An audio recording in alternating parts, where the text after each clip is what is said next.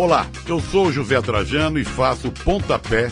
Sabia que aqui na Central 3 você não é um mero ouvinte? Nos ajudando a partir de 14 reais através do Apoia-se. Você se torna membro do Clube Central 3, onde concorre a prêmios exclusivos, além de participar de um grupo de discussão sobre o conteúdo dos nossos podcasts. Acesse apoia.se barra Central 3 e colabore com a mídia livre e independente. Cristo Redentor, braços abertos sobre a Guanabara. Do lado, do lado, do lado, do lado, do lado, do lado, do lado, do lado, do lado, do lado. Bom momento, ouvintes da Central 3. Hoje é quinta-feira, dia 12 de agosto de 2021. Eu sou o Caio Belandi e este é o Lado B do Rio 205.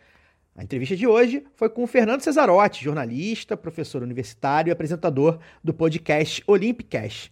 Aproveitamos o fim das Olimpíadas para falar da situação da política pública para o esporte no Brasil, dos Jogos Olímpicos, né, para além dos campos e das quadras, a questão geopolítica, e também rememoramos episódios mais marcantes de Tóquio 2020. Antes de ouvirmos o Cezão, uns recadinhos, tá? Neste domingo agora, dia 15, às 19 horas, né, 7 da noite, tem live B do Rio no YouTube com Eduardo Sabarreto, autor do livro O Capital na Estufa. Vamos debater a série de mudanças climáticas que acomete o planeta, claro, sob o viés anticapitalista. Ou seja, daremos nome aos bois, sem essa de sua geladeira está prejudicando o meio ambiente ou tome menos banho. Claro, terá bastante interação com os espectadores. Então acessa lá youtube.com.br lá do B do Rio, assina o canal se não for assinante, ative o lembrete da live. Eu espero todos e todas lá. E agora também é a hora de passar a sacolinha do lado B. Lembrando que o lado B do Rio é um veículo independente financiado unicamente pelos ouvintes. Por isso, convidamos a todos e todas que nos ouvem a nos apoiar financeiramente.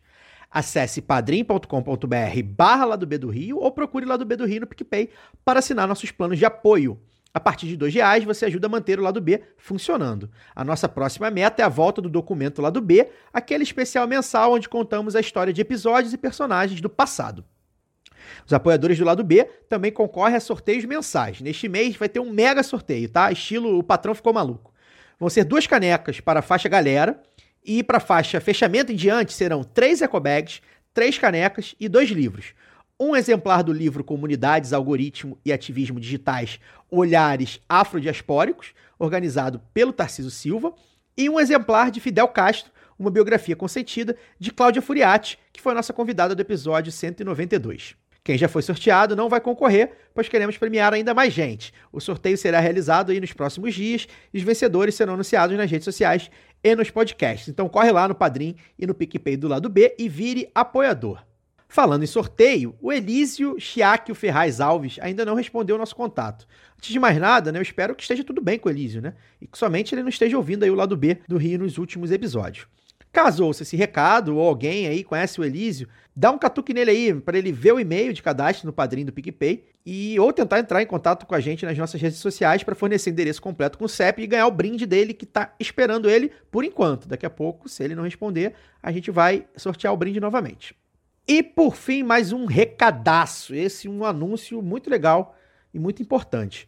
O sorteio para apoiadores e apoiadoras do lado B do Rio, a partir de setembro, a partir do mês que vem, será um oferecimento da Camisa Crítica, serigrafia do Rio de Janeiro para o Brasil.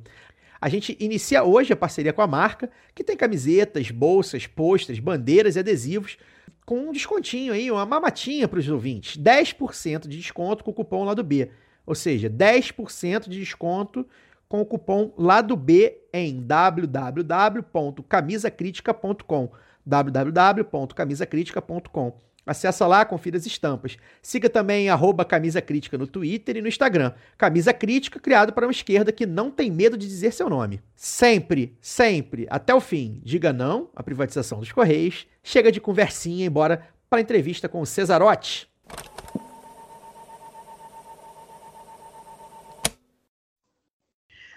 Cesarotti, bem-vindo ao lado B do Rio. Obrigado por aceitar participar do programa, né?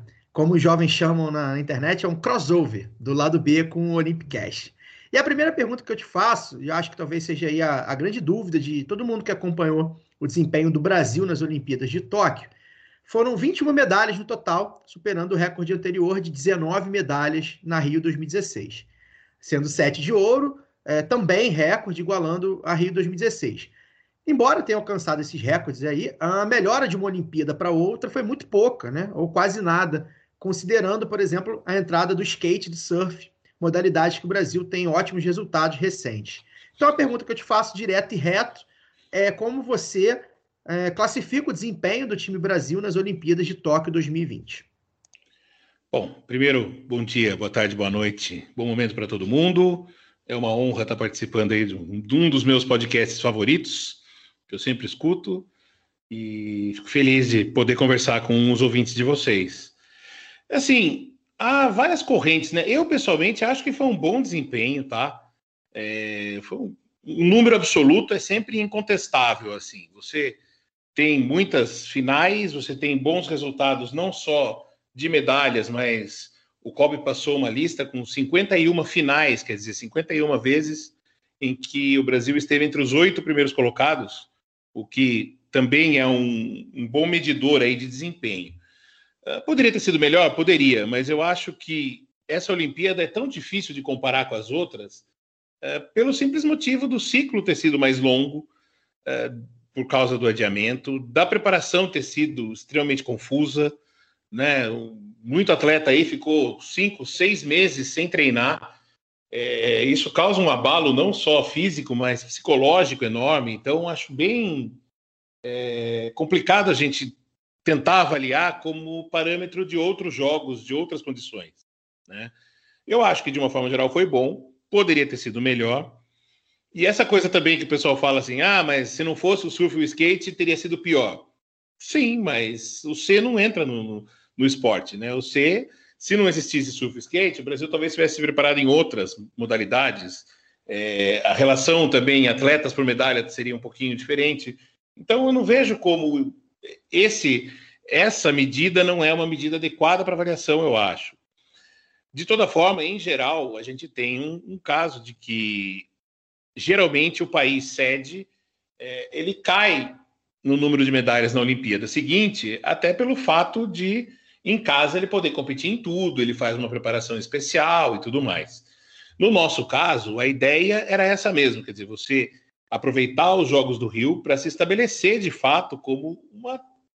Pelo menos não se estabelecer como potência, mas pelo menos tentar subir um degrau aí nesse escalão né, do, do mundo do esporte por enquanto, parece estar sendo bem sucedido. Então, você manter o número de medalhas, manter o número de medalhas de ouro, ganhar duas a mais, já é um parâmetro muito melhor do que a Grécia, por exemplo, que em Atenas eles tiveram um desempenho razoável como país sede, e em Pequim eles ganharam meia dúzia de medalhas, acho que até menos.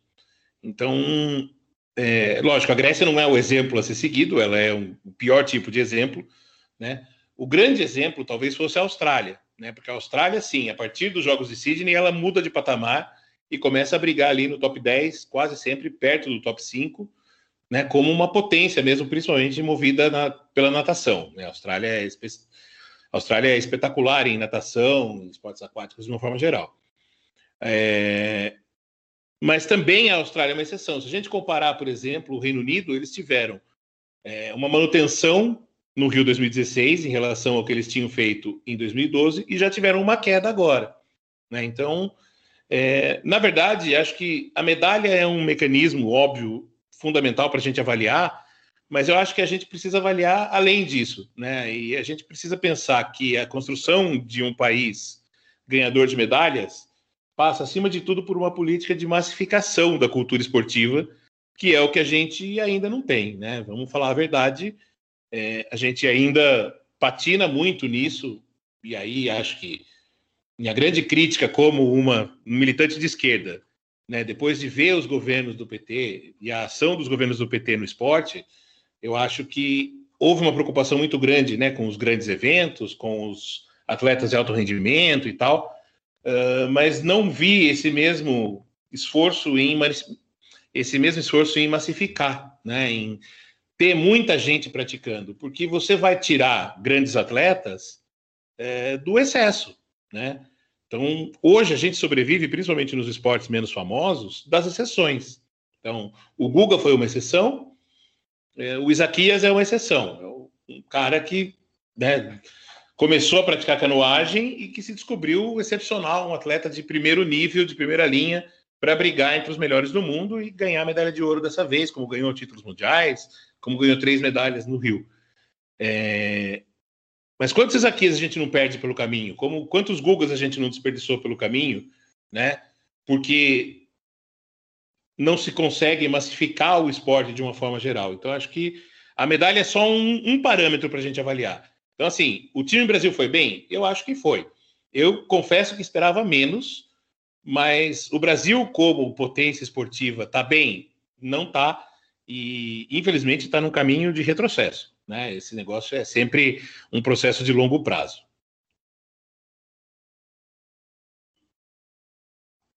Zarotti, é, o Caio falou aí, né, do, do, quase que manutenção, ligeira melhora em relação ao, ao desempenho em medalhas, né, do, em relação ao Rio, e como você falou no final, a expectativa geral, eu acho, pelo menos de quem de quem acompanha é, um pouco mais distante, era de piora no desempenho, considerando o corte nos investimentos no esporte que aconteceram nos últimos anos, né? já no governo Temer e principalmente no governo Bolsonaro, apesar da, dessa dificuldade que você também citou aí da questão da pandemia, que foi, foi ruim para todo mundo, né? um ciclo mais longo, treinamentos é, é, que foram dificultados pela, pelas medidas de restrição. Mas eu queria aqui fazer uma quase que uma pensata e pedir teu comentário é, sobre uma ligeira mudança no perfil médio do, do medalhista brasileiro. Né? No século XX, a gente tinha é, ou pessoas de origem de classe média, em geral brancas, é, que, que, tinham acesso ao, ao, esporte, a prática do esporte acontecia muito na vela, é, um pouco no vôlei, que, que já estava num processo de profissionalização, mas ainda era um esporte majoritariamente de com, com os atletas tinham origem na classe média, e a exceção era o atletismo, né? o atletismo praticado por filhos da classe operária, em geral urbana. Se você pegar a história do, Ademar Ferreira da Silva, do Joaquim Cruz, eram, eram filhos de uma, de uma classe operária urbana. É, nessa, nesses jogos de 2020, a gente tem uma maturação de um processo que, embora, como você falou, é, não tenhamos tido política de esporte, de prática de esporte em massa, né, a, a gente acaba tendo um efeito indireto é, de uma certa redução de desigualdade do país nos anos 2000. Então, quem era criança em, ali por 2005, 2006, está com 20, 20 e poucos anos, e aí surgem Rebecas, Isaquias, Fadinhas, Ítalos, que, embora não tenham sido alvo de algum programa de esporte do governo, é, se beneficiam é, indiretamente de uma mudança de, de perfil do, do, país no acesso, no acesso às coisas, no acesso a, a, a material, no acesso à possibilidade de romper com ciclos, né? O que você acha que, que eu estou viajando na maionese ou que faz sentido o que eu estou falando? Não, eu acho que faz. Eu acho que faz e eu acho que assim é, faz sentido isso, né? Que você tem de fato uma redução da desigualdade que permite é, que o esporte seja mais acessível de uma forma geral.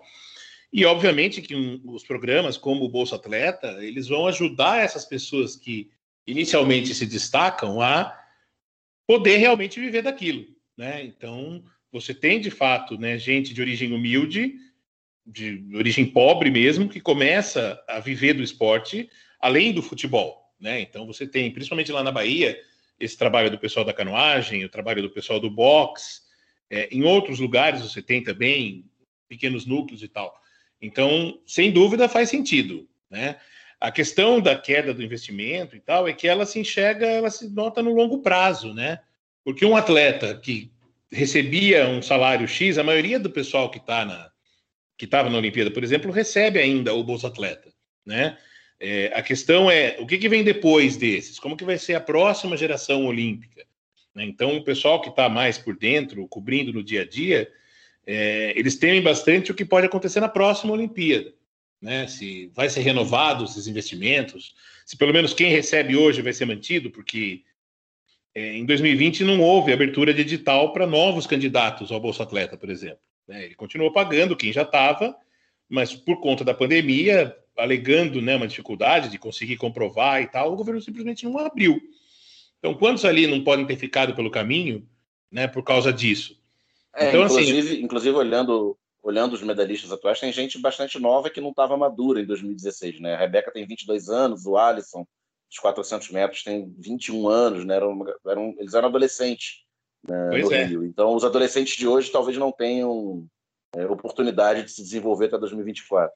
Exatamente, a gente vai ter trabalho para esses, lugar para esse povo treinar, é, possibilidades para essas pessoas né, se, se entrosarem, entrarem em grupos, em equipes, é, investimento de seleção, porque assim, é, por causa do Rio, uma coisa muito grande que teve foi o investimento é, em mão de obra estrangeira especializada, né? Então a gente teve um salto de qualidade que nem sempre se refletiu nas Olimpíadas, mas que rendeu resultados em outras competições, tipo handebol feminino foi campeão mundial, eh, a ginástica feminina teve medalha agora, mas tinha tido medalhas em mundiais, a Daiane foi campeã mundial, com gente estrangeira vindo colaborar. Né? O próprio Isaquias foi treinado pelo Jesus Morlan, espanhol. Né? Então, eh, isso hoje, eu não sei se vai ter dinheiro para continuar fazendo isso. Né? E não O- sei se a nossa mão de obra está Braz, 100%. Era, o técnico Isso. Thiago Braz é um russo, né? Que era, foi o técnico da Zimbaeva e Isso, do- técnico da Zimbaeva, que a Fabiana Moura chegou a trabalhar com ele também, né? Então, assim, é, vai dar para continuar fazendo isso? E, e, na verdade, o Thiago faz isso porque ele está lá fora, né? Porque ele pega o dinheiro que ele tem de patrocínio pessoal e ele preferiu ir lá para fora. É uma opção? É, mas o legal seria você ter um núcleo de pessoas, meia dúzia, oito, dez, treinando o salto com vara aqui no Brasil, né? Para você não depender unicamente do trabalho de um cara só, né? É, é sempre meio paradoxal isso, né? Porque é interessante você ir para fora também, você treinar, você se entrosar.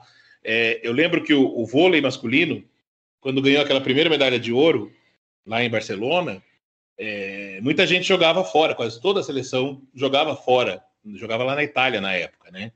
Que era uma primeira onda do vôlei italiano e tal. E aí, depois de eles ganharam a Liga Mundial no ano seguinte, o Banco do Brasil investindo alto e as empresas na época toparam, então o Flamengo montou um time, o Palmeiras, a Parmalat botou dinheiro, montou um time, trouxe o Giovani, e eles trouxeram todo mundo de volta para cá. E aí, depois de dois anos, a seleção não ganhou mais nada. Tipo, não ganhou mais Liga Mundial, não pegou medalha nas Olimpíadas seguintes. Quer dizer, é, faz, pau, faz falta esse entrosamento e essa troca com o mundo lá fora também.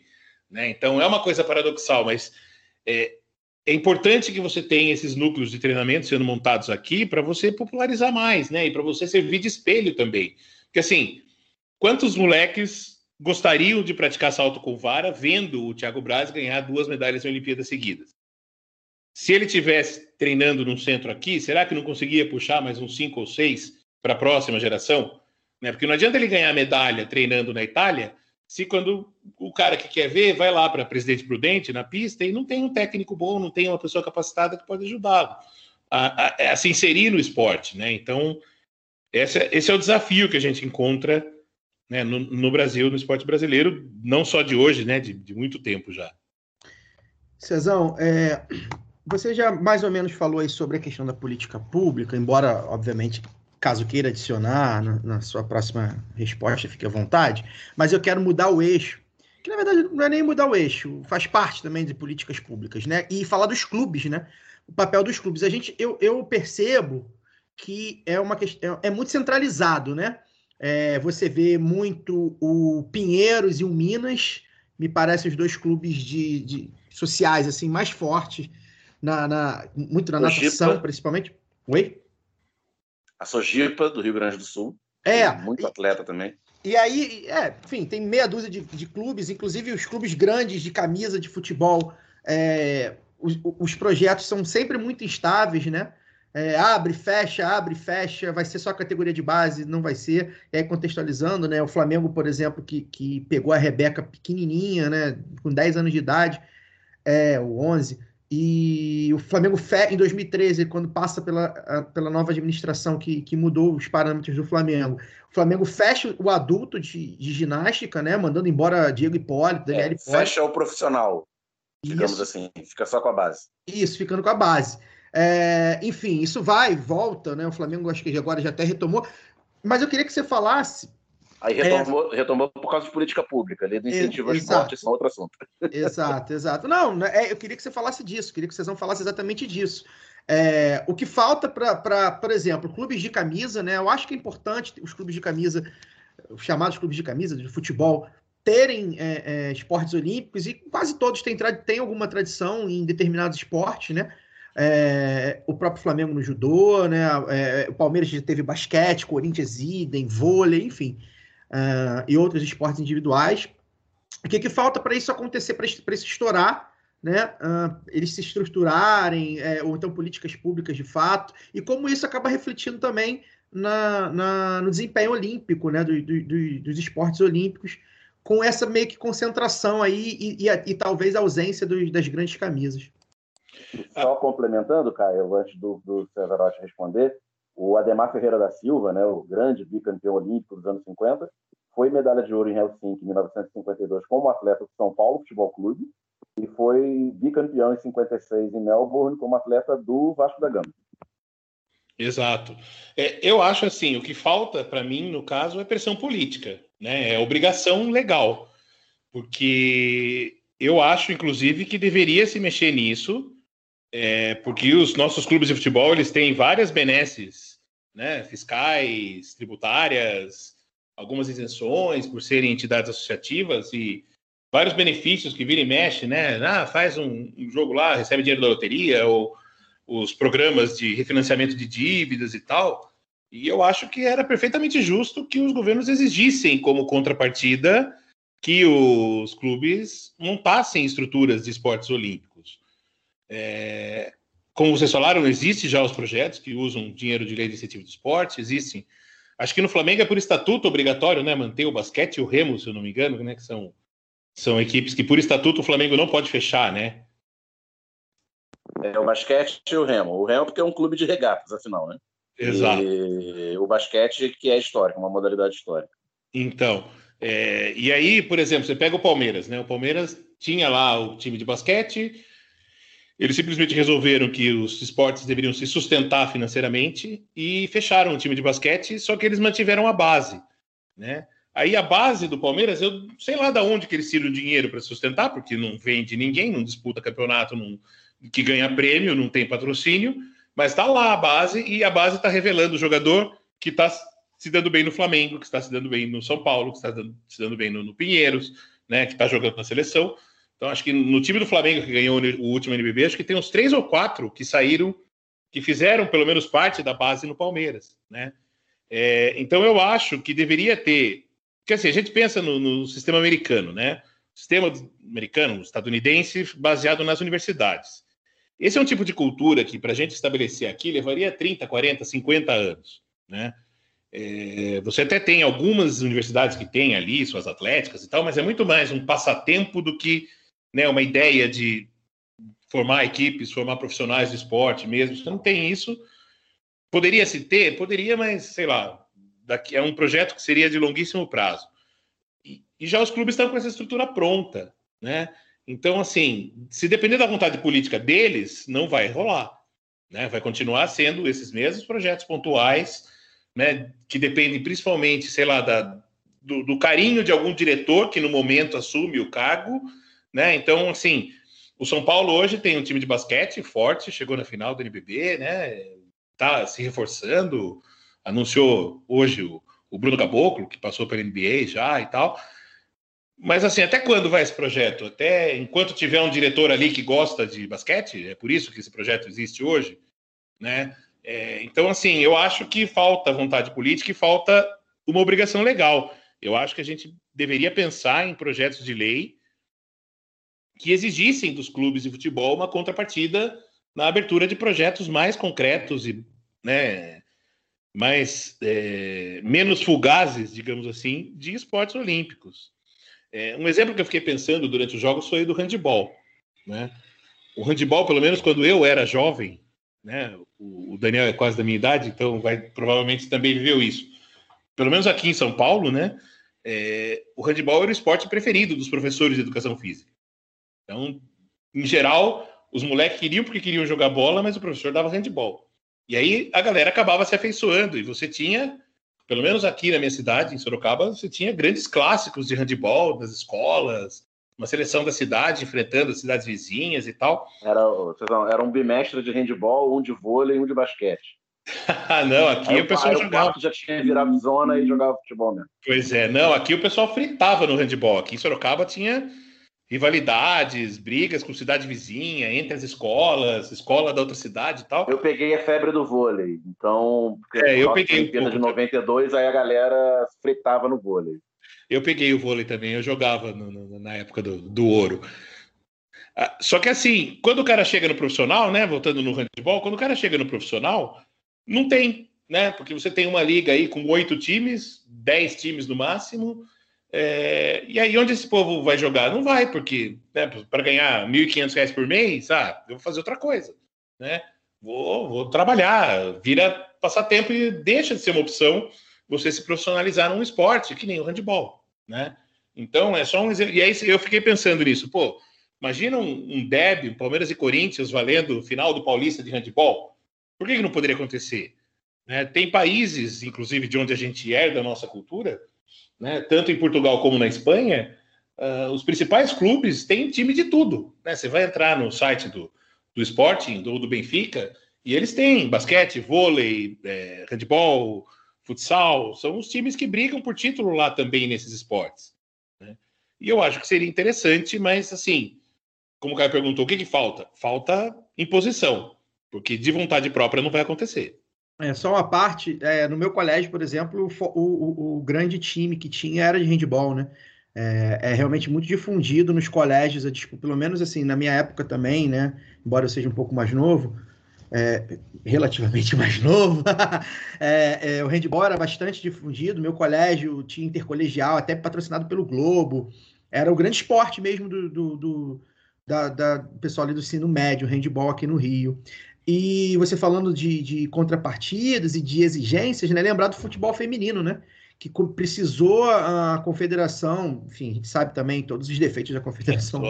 Precisa Comebol forçar para Exato, ficarem, né? exato. Ó, só vai jogar Libertadores se tiver um time de Libertadores. E aí o Brasileirão fez, começou a fazer, a CBF começou a fazer o mesmo e tal. E, enfim, embora a gente tenha todas as questões de futebol feminino, cabe, dá para fazer um programa só sobre futebol feminino. As coisas começaram a andar, né? Obrigatoriamente, né? De maneira torta ainda, pelo, enfim, por todas as questões que a gente sabe, mas as coisas começaram a andar. Tem uma questão que a gente estava conversando no off antes, né? Que é a questão dos, do- das Forças Armadas, né? É, que inclusive são parceiras de Ah, alguns sim. dos clubes. Alguns dos clubes em projetos do Flamengo, acho que o time da Marinha joga com a Marinha, né? No futebol feminino. Tem alguns outros projetos similares assim. É, Esse trabalho, feminino né? do Flamengo é- é praticamente terceirizado para a Marinha. É, então. E o que, que aconteceu? Eu acho que foi um projeto interessante que aconteceu no governo Lula na época ah, do, da escolha né, da Rio, como, da Rio 2016, do Rio como sede da Olimpíada, é, e que unia o útil ao agradável na necessidade que a gente tinha de curto prazo de criar atletas de alto rendimento, de manter esses atletas de alto rendimento, é, e de atender também uma demanda das Forças Armadas para os Jogos Militares, né? Os Jogos Militares iam acontecer aqui no Brasil em 2011 e eles seriam meio que evento teste para algumas estruturas da Olimpíada, é, inclusive para as questões de logística, né, de montagem das estruturas e tal. É, e a, né, sabe se, se foi por bem ou por mal, mas havia um interesse né, de, do Lula de fortalecer as Forças Armadas naquele momento. Né, a gente viu que não deu em nada, mas enfim. É, então foi uma coisa que atendia duas demandas, né? Você precisava de uma maneira de estruturar, eh, de atender atletas de alto rendimento, pagando salários e oferecendo infraestrutura presente em algumas instalações militares, né? E de- do outro lado você atendia uma demanda e uma necessidade que o próprio exército tinha, né, de fazer bonito numa competição internacional, que teria lá sua utilidade também como estruturação para a Olimpíada. Eh, eu não acho de todo ruim esse projeto né? Só que é, era uma coisa de curto prazo também, não é uma coisa que atende é, ao longo prazo, né? Não atende essa questão da formação. É, a massificação é aquela coisa de pegar essa coisa das crianças, como vocês comentaram, né? Campeonatos interescolares e tal, é, e tentar popularizar outros esportes nisso também, né? É, eu fiquei pensando, por exemplo, na canoagem como exemplo. É, olha o tamanho do nosso litoral, olha o tamanho do, do, de quanto na nossa bacia hidrográfica, né? Não é possível que só dê para ter uma seleção brasileira com oito caras que treinam na Bahia, depois vão treinar em Minas, dependendo do período. Pô, dava para ter uns 30 times de canoagem no Brasil espalhados, né? E por que, que não tem? Por que, que não interessa isso? Falta de exemplo, falta de infraestrutura? Né? Isso é massificar o esporte. O próprio né? Remo, Cezão, o, o rapaz lá do Botafogo que fez vaquinha para é. poder ir para a Olimpíada, é o melhor resultado no, do Remo brasileiro, a final B, que ele fez o melhor resultado desde a Olimpíada de 36. Eu pois acho. é. Sendo que só aqui no Rio de Janeiro tem o Clube de Regatas do Flamengo, o Clube de Regatas Vasco da Gama, o Botafogo de Futebol e Regatas. Você tem uma tradição de, de remo enorme e não, não, não dá atleta de nível mundial, né? Então, e continua rolando os campeonatos, né? Eu não acompanho, mas eles continuam existindo, né? Os campeonatos sim, de, de sim, a remo ali. Lagoa tem sempre. É, Então, e a, a sede do Flamengo é na, é na beira da Lagoa, o Vasco tem uma sede náutica na Lagoa e o Botafogo tem um posto também ali. Então, e o- aqui em São Paulo, na- aqui na, na capital, tem também ali na Raia Olímpica da USP, todos os clubes têm, tem vários clubes ali, acho que até o Corinthians tem um time de, de remo que treina e que usa ali a, a O cara. Corinthians tem remo no escudo, inclusive. Então, o Corinthians, exatamente. Então, assim, é, por que, que isso não vira algo mais concreto depois? É esse tipo de coisa. Falta investimento, mas falta uma vontade política, assim. Pô, fica lá na USP, na USP é afastado do centro, é difícil de chegar, agora que tem metrô mais ou menos perto. Né? Então, como que você faz? Pô, mas não dá para atender a comunidade ali do lado? Né? Tem vários bairros ali perto da, da cidade universitária que poderiam atender as crianças ali com um programa de remo. Né? E não só ali, quer dizer, em São Paulo, aqui no interior, onde o Rio Tietê fica limpo, mais para o lado de Barra Bonita e dali indo para São José do Rio Preto, né? tem lugares que daria para ter esportes aquáticos ali, remo, a canoagem, a canoagem de slalom. Né? É uma questão de você ter o interesse de massificar e, e assim, é, essa massificação não custa caro, né? Porque além de não custar caro em dinheiro, pensando assim em dinheiro bruto, né? Na questão do dinheiro absoluto, é, ela serve também para você movimentar a economia, ela gera emprego, né? Ela faria uma série de coisas assim benéficas para a sociedade como um todo é, que não são levadas em conta, né? É, eu fico pensando assim, se cada cidade pudesse ter uma escolinha, cada cidade no litoral, por exemplo, tivesse uma escolinha de surf, né? Que tem ali um professor, uma assistente, oito, dez pranchas ali para criança que é pobre, mas que tem vontade de surfar, é, ir lá fazer suas aulas, vai lá duas vezes por semana, surfa, volta para casa, vê se gosta, se gostar vai comprar a própria prancha e tudo mais. Quanto custa isso por, por mês? Quanto custa isso por ano, uma estrutura dessa? 100 mil reais? Pô, 100 mil reais é dinheiro de cachaça. Você montar 100 escolas dessas ao redor do litoral, você vai gastar o quê? Um milhão e meio, dois, três milhões de reais por ano? E você vai ter geração de emprego, movimentação da economia com venda de prancha, com assistência de prancha, com a tiazinha que vai vender lanche para os meninos que treinam ali, e o povo que vai assistir um eventual campeonato e tal. Quer dizer, é, é possível você pensar o esporte de uma forma mais ampla.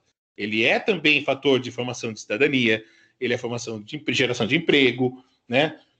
É, é a velha história, assim, o esporte ensina disciplina, o esporte ensina a trabalhar em grupo, né? Ele traz uma série de benefícios que a gente precisa pensar para a sociedade que vão muito além da, da, questão da conquista de medalhas, né? Então, a gente fica muito bitolado na sequência da Olimpíada, é óbvio que isso aconteça, né? E a, a Olimpíada, de certa forma, é uma espécie de avaliação, né? Ela é uma prova para ver se como que você está indo no desempenho dessa história aí.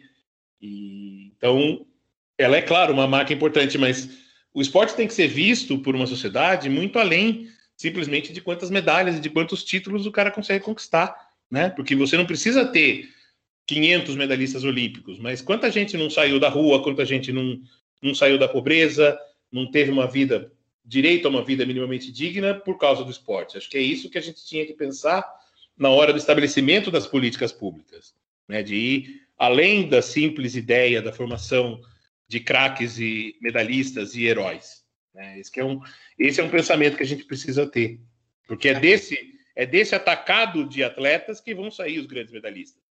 Pois é, acaba virando consequência. Você falou aí da, da, da questão das Forças Armadas, né? É, tem um negócio também que é bom lembrar, a tradição, a, a tradição não, né? A força militar das Forças Armadas no Brasil é muito forte desde sempre para tudo, né?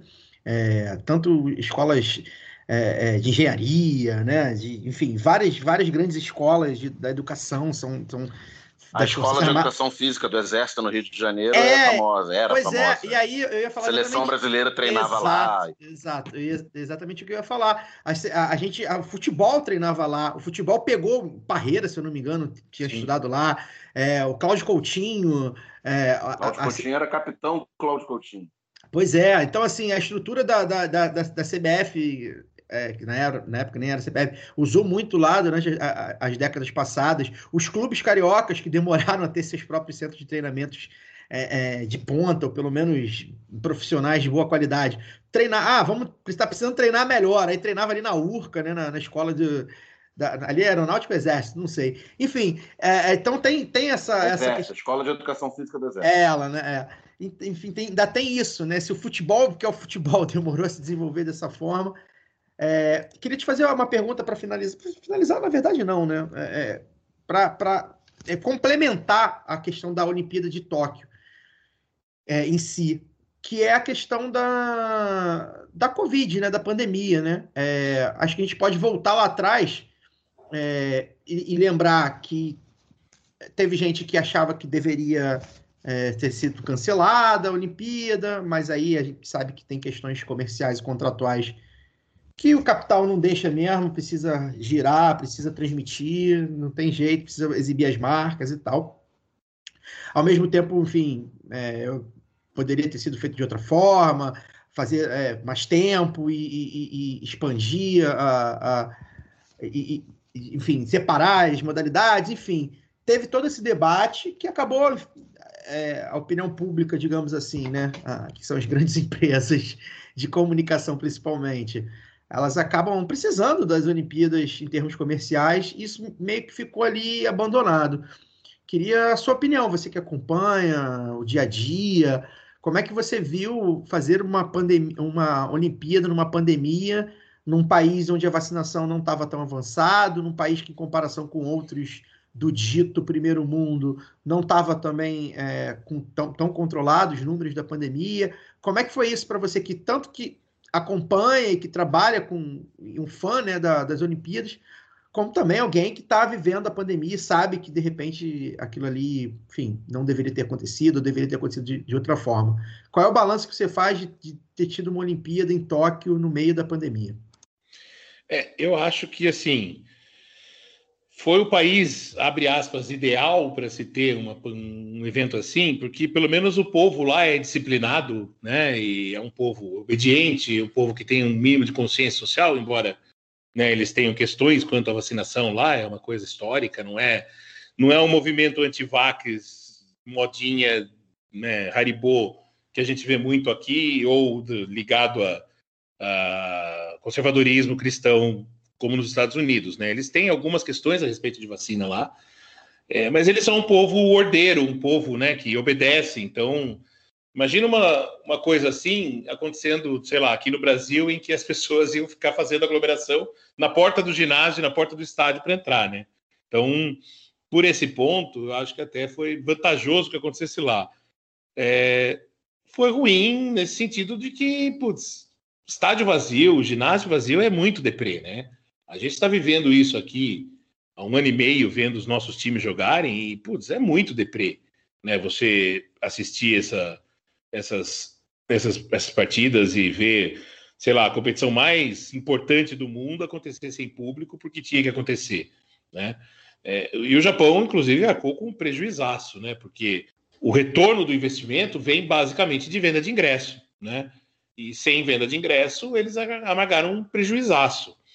Eu acho que do ponto de vista é, epidemiológico, me pareceu assim, não tão grave a Olimpíada em si, né? Foram poucos casos, pelo menos, publicados acontecendo lá. A gente não tem notícia ainda, embora não tenha dado tempo ainda, né? De contaminações cruzadas e de espalhamento de variantes por causa dos atletas e dos técnicos que viajaram e tal. Então, assim, do ponto de vista sanitário, eu acho que não foi tão problemático. Só é meio broxante, né? E é como você falou, aconteceu porque o capital mandou acontecer e pronto, acabou. Né? Não ia arcar sozinho com o prejuízo. Quem arcou com esse prejuízo foram os japoneses, né? É, mas eu acho que dentro do possível, assim, é, eu levei muito em conta aquilo que o nosso patrão aqui da Central 3, o Yamin, falou algumas semanas antes, né? É, a gente talvez não devesse acontecer, talvez não, mas a gente aqui no Brasil estava precisando desse respiro. E acredito que no mundo todo, né, essa coisa dos heróis, das histórias, da vibração, da alegria das medalhas, ou mesmo redirecionar a frustração, sabe? Em vez de você ficar puto 24 horas por dia por causa da CPI, por causa do governo, porque o presidente é golpista e o escambau, a gente fica puto porque, porra, perderam um pênalti e fomos eliminados no futebol feminino, cacete, né? É, é, é bom para a mente um pouco isso, esse, essa espécie de alienação que o esporte proporciona, e a gente está tentando recuperar aqui para ir além disso, mas eu acho que no momentâneo era importante a gente ter esse refresco, esse respiro. Então, moralmente, para a gente, eu acho que foi bacana. Eu gostei. Lamento que tenha acabado tão rápido e vamos esperar as Paralimpíadas a partir do domingo que vem, dia 24, para retomar um pouco isso. Se deveria acontecer, eu acho que não. Né? Eu acho que é, do ponto de vista sanitário, não deveria ter acontecido. Mas quanta coisa que não deveria ter acontecido e que aconteceu. Então, assim, você culpar as Olimpíadas e o esporte por causa disso, acho que é, é fechar os olhos para uma sociedade que, como um todo, mundo afora, já está de saco cheio da pandemia e a deu por encerrada, gostando ou não e tendo acabado ou não, né? É só ver lá nos Estados Unidos, né? Índice aumentando porque o povo largou de usar máscara, o povo se vacinou e o presidente liberou da máscara, agora volta a usar máscara. Quer dizer, é, a gente chegou num, num, patamar que eu acho que a Olimpíada acabou servindo como esse refúgio, digamos assim, que a humanidade como um todo estava precisando, a gente aqui no Brasil, então nem se fala. Né? Então, desse ponto de vista, é, se não devia para acontecer, se não devia acontecer, aconteceu e não acho que a gente que curtiu e torceu e assistiu tenha que se culpar por isso, né? Tem tanta coisa que não deveria estar acontecendo que está acontecendo que não é a Olimpíada é só mais um. É, queria falar também das questões geopolíticas, né, que sempre aparecem na, em época de Olimpíada. É inevitável, você junta 200, mais de 200 países. Aliás, é, existem mais comitês olímpicos nacionais do que países reconhecidos na ONU, né, porque alguns territórios que não são soberanos têm seus próprios é, comitês olímpicos, como Hong Kong, por exemplo, que é parte da China. É, a gente teve alguns casos emblemáticos nessa, nessa Olimpíada, nesse quesito. Teve um boicote da Coreia do Norte, pouco, pouco comentado, inclusive. A Coreia do Norte não enviou é, delegação Sim. aos Jogos. Atletas, é, mais de um atleta né, de, de origem em países árabes se recusando a enfrentar atletas israelenses. E uma atleta belorrussa que se, se refugiou, né? É, praticamente fugiu do, do aeroporto da delegação. Pediu, da, delegação, pediu asilo. É, o que, que você, o que, que você achou desses, desses casos de destaque? Como é que você vê a, a, a relação né, entre as questões geopolíticas e os jogos que é tá, tá aí desde o do, do, do início da história do, dos jogos, né? Ah, sim. A Olimpíada ela é uma, um espetáculo de geopolítica e de soft power, né? Ela é o lugar por excelência, junto com a arte, a Olimpíada, o esporte de uma forma geral, mas a Olimpíada como representação máxima disso, elas são os lugares por excelência do exercício do soft power, né?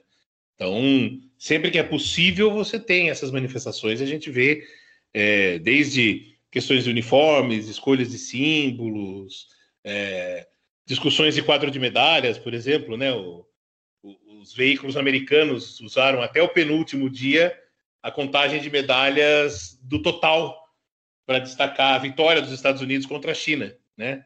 Para aí no último dia que os Estados Unidos conseguiram a virada e ganharam algumas medalhas de ouro e passaram na frente em medalhas de ouro, aí o New York Times, com a maior cara de pau do mundo, colocou que os Estados Unidos tinham superado a China nas medalhas de ouro.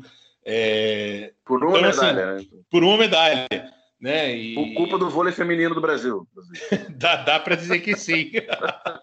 Mas é que assim, eles passaram a Olimpíada inteira destacando o fato dos Estados Unidos terem mais medalhas, né? Então isso foi muito, foi muito bizarro assim. né? Porque eles já tinham feito isso na Olimpíada de Pequim, né? E assim, se a gente for vir através dos tempos, né? Todas essas últimas Olimpíadas, principalmente, elas são marcadas por isso, né? Para Pequim foi o último episódio do Olympicast que eu fiz, inclusive. É, Pequim é uma marcação da China, uma demarcação de território da China como um player no mercado mundial, no cenário mundial, né?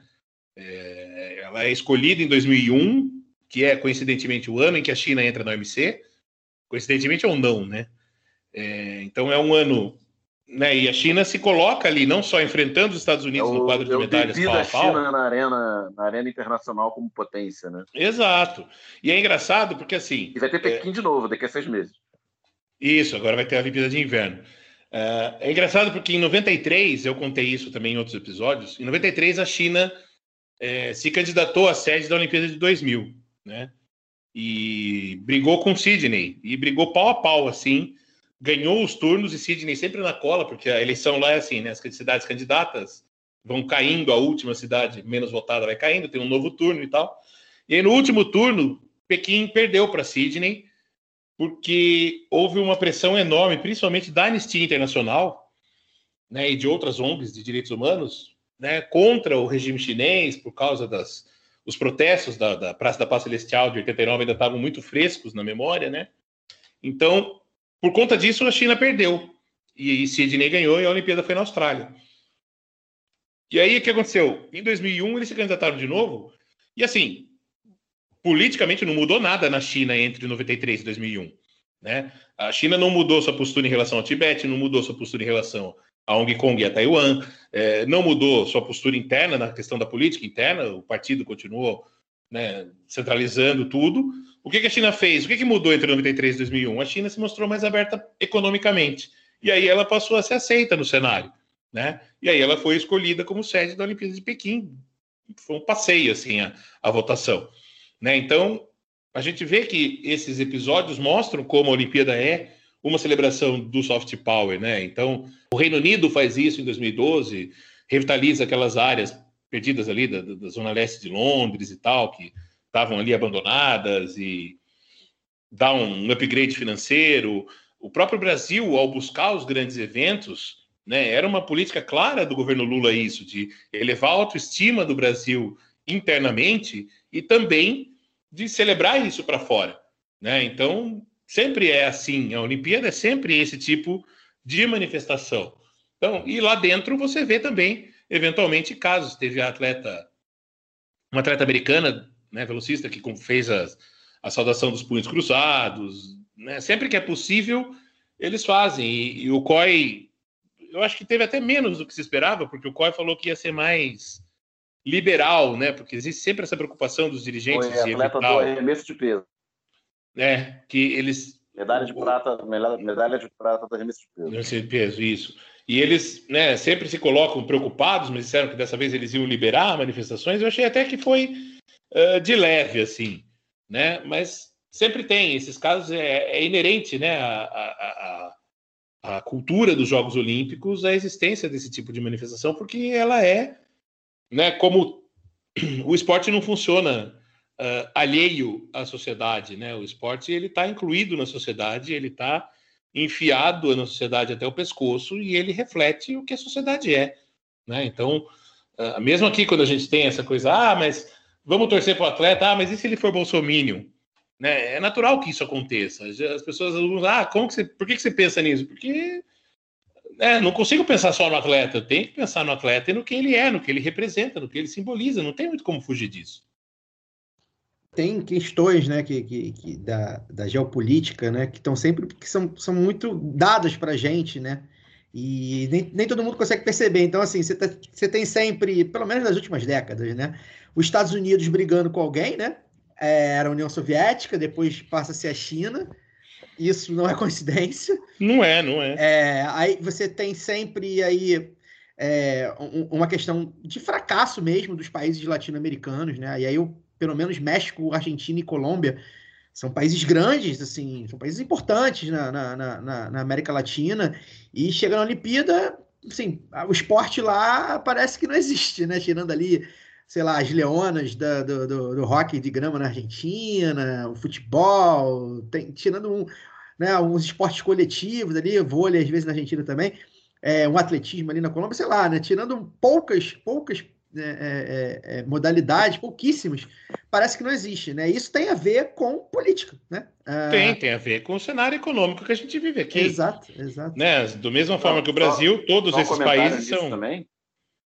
Um comentário nisso também, na Olimpíada estava na sua primeira semana, quando te- teve a questão lá do, da posse do Pedro Castilho no Peru, né? Então eu entrei em alguns jornais peruanos para ver notícia sobre, sobre a posse, sobre a, a, a oficialização da vitória dele, que foi na, quase que na véspera da posse. E aí tinha uma, uma chamada na, na editoria de esporte sobre o aniversário de 29 anos da última medalha olímpica do Peru. A última medalha, qualquer medalha, foi uma medalha de prata em 1992, do Peru, Sim. que tem um país com mais de 30 milhões de habitantes. né? É, então, e acho que assim, todos esses países aqui, América- aqui na América Latina, tirando Cuba, né? é, você não tem justamente essa questão da, da massificação, né? É, todos esses países, o cenário do esporte neles, é, tirando a Argentina, talvez, mas em pouco, em alguns casos também, não em todos, é, em todos esses países o cenário é o mesmo nosso aqui. Né? Você tem um amor enorme dos, das pessoas pelo futebol, né, uma fissura das pessoas praticamente pelo futebol, e você tem eventualmente ali atletas que mostram algum talento é, excepcional do nada e que conseguem fazer esse esporte eventualmente brilhar. Então, é, você tem alguma tradição disso de, de ciclismo na Colômbia, por exemplo, ah, você tem ali alguns corredores de meio fundo é, no Equador, na Colômbia também, você tinha, né, principalmente é, não, não o suficiente para brigar de frente com os africanos, mas até para conseguir alguma medalha eventualmente, um bom resultado e tal. É, e, é, e é só, né? É como o Caio falou, o hockey na Argentina. é, tanto que né, o pessoal da Argentina ficou tirando sarro da gente por causa da medalha de bronze do vôlei. E aí depois o pessoal respondeu: cara, vocês ganharam três medalhas na Olimpíada, né? Então, a Argentina, a Argentina chegou a ficar meio século sem ganhar uma medalha de ouro, né? Ganhou naquele time do. Inclusive foi engraçado porque eles ganharam em Atenas, eles ganharam duas no mesmo dia, que foi a final do futebol primeiro contra o Paraguai e depois a final do basquete que eles tinham ganho dos Estados Unidos. Na final eles ganham da Itália. É, eles não ganhavam medalha de ouro desde 52. Então assim, a Argentina ficou meio século sem ganhar uma medalha de ouro nos Jogos Olímpicos vinha ganhando com alguma com um pouco mais de frequência nessa edição não ganhou nenhuma de novo né e isso é diretamente um reflexo da situação econômica do país que está em crise que está com problemas enfrentou problemas com a pandemia também então é, não tem como a gente dissociar isso né a, grande exceção talvez disso é, real, é realmente o sucesso dos países africanos nas provas de meio fundo e, e fundo né que assim são países com IDH baixíssimo é, e que conseguem sustentar ainda essa indústria de corredores, embora a maioria dos corredores de alto nível acabe correndo na Europa, né? É Quênia, Etiópia, E Marrocos, né? Marrocos menos, né? É, mas é, Mas tem uma massificação lá também, né? Embora é mais, talvez, para exportar, né? É, é, mas rola ali uma, uma massificação. rola, rola. E aí, a- você falou de Cuba, né? Tá, eu tô aqui listando algumas questões geopolíticas, né? Que estão sempre aí, estão na nossa cara, gente. É, Cuba, o desempenho de Cuba muito, muito a- é, além do que, enfim, se espera, inclusive caindo com o tempo, pelas todas as dificuldades financeiras que a gente sabe, econômicas, que Cuba, eh, Cuba enfrenta. Mas, enfim, sempre chamando atenção, com desempenho muito, muito melhor do que outros países, né? Aí teve a Rússia, né? A questão da Rússia banida, mas, é, enfim, teve um jeitinho lá para participar. Então, assim, são questões, a gente está abordando muito aqui, é isso, né? Para além do, do esporte ali, da, da- do campo, da quadra, da areia, embora nós, nós todos aqui do lado B gostamos também é, é, do esporte em si, né? Só o, o, o fator, o efeito. é, o efeito circo, a gente gosta também, mas a questão política está toda aí, né? E aí é, é interessante, e aí eu vou, já vou puxar uma nova pergunta para você, César, que é o seguinte: é, tem aí dentro dessa abordagem da mídia, né, da mídia especializada, na Sport TV, enfim, SPN e tal, quem cobre, né, os sites de esporte e tal, principalmente da grande mídia, né, da chamada grande mídia, é, tem duas questões de abordagem que eu quero fazer. Uma delas é saudar, já, já começo saudando o Sérgio Arenilas, narrador do Sport TV, que conseguiu contextualizar de maneira que eu nunca vi na vida, é, em uma, uma, um grande canal, as questões geopolíticas, né? Falou é, de, de, países, de nações que resistiram ao colonialismo na África, né? É, falou da questão de Cuba, falou da questão dos Estados Unidos. A gente vê muito, por exemplo, quando se fala da China, né? Que é aquela questão, ah, na China eles são obrigados a treinar, né? Como se como se nos Estados Unidos a Simone Biles. Não, Simone Biles é livre para escolher o que ela quer fazer, né? É, inclusive a Simone Biles também é um assunto. E aí, a questão da mídia, é, é, Cesarotti, queria que você falasse como um pouco, né? Se tivesse atleta que perde bolsa universitária e acaba é. a vida porque não consegue. Pois é. Exatamente. Pois é. E aí eu queria que você falasse um pouco dessa questão aí, queria que você problematizasse um pouco. Você que tem um podcast na mídia alternativa, é, queria que você problematizasse um pouco essa questão da, da cobertura dos esportes olímpicos, né? Que também, é, como você falou, acho que, enfim, talvez a sua resposta seja a falta de, de, de interesse político, né? É, porque a gente não vê tanto assim, quando vê é muito pontual, sempre muito ali na Globo. É, e aí também queria que você falasse da que a gente comentou aqui em off da, chama, da chamada abordagem Charlinho, né? Para quem não sabe, quem não sabe quem é Charlinho, joga aí Charlinho, Hermes e Renato no YouTube. Que são as matérias com os atletas olímpicos, normalmente os medalhistas, mas mesmo os finalistas e tal, é, de superação, né? Ah, o, o cara superou, pegava 10 ônibus para ir treinar e perdeu o pai, a mãe, a, o cachorro e treinava num quarto escuro com prego e venceu. Se equilibrando. É, é, é, a gente sabe que acho que a superação de desafios, inclusive, acho que é um grande mote do esporte como um todo, esporte de alto rendimento né, todos eles de alguma forma estão se superando ali. É importante que os atletas brasileiros, os atletas de países que não têm tanto investimento, quando conquistem alguma coisa, ressaltem essa superação mesmo, porque para eles é importante, eles venceram de fato aquilo. Mas eu acho que a mídia faz uma, uma abordagem, às vezes, muito sensacionalista, explica pouco, cobra pouco, e a, e a gente sabe que, a, que a, os meios de comunicação podem mais. Queria, que você, queria saber se você concorda com essa análise e queria que você destrinchasse aí um pouco das suas críticas sobre a cobertura é, dos, dos, esportes olímpicos como um todo. É, eu acho assim, é, infelizmente o esporte olímpico, da mesma forma que ele não é massificado para se praticar, ele também não é massificado para se assistir, né? Então, assim, as pessoas cobravam muito no Twitter, ah, por que, que não passa? Não sei o que. Cara, não passa porque ninguém assiste. Isso é o capitalismo na sua essência máxima e a gente não tem muito o que fazer, né? Infelizmente, o esporte, tirando o futebol, todos os esportes, eles são interesses de nicho. A gente gostando disso ou não, né? Então, por exemplo, eu lembro que a Globo passava muito vôlei no sábado de manhã, né? Inclusive, às vezes era um inferno para a grade das afiliadas, porque o jogo de vôlei pode ter uma hora e meia, pode ter três horas, né? E na época eu trabalhava na afiliada da Globo aqui, eles pediam duas horas de grade para assistir o jogo, para passar o jogo. Às vezes o jogo não durava isso e o pessoal ficava desesperado para encher linguiça no jornal, porque, ó, tó, o horário é seu, te vira aí. Né? Então você tinha que. O vôlei ainda tinha vantagem? Não, não, agora é recente, coisa de 2012, 2013. Assim, era um clássico, tipo Osasco e Rio, e eles achavam que ia durar cinco sets, e de repente o jogo resolvia em três sets, e aí você matava a grade, né? Porque o que, que, você faz com o resto da grade? Então, assim, é, é um problema. É, os esportes, né, a maioria dos esportes que não tem uma duração pré-determinada, é, é, complicado de você encaixar na TV aberta, né? Eu acho que tem um público, tem. O basquete tem passado na Band, o basquete fez acordos para passar o NBB em vários canais, passa o basquete feminino na cultura e tal. É, eu acho que as federações tinham que se esforçar mais por acordos que colocassem na TV aberta, em qualquer TV aberta que fosse, porque é sempre melhor do que nada, né?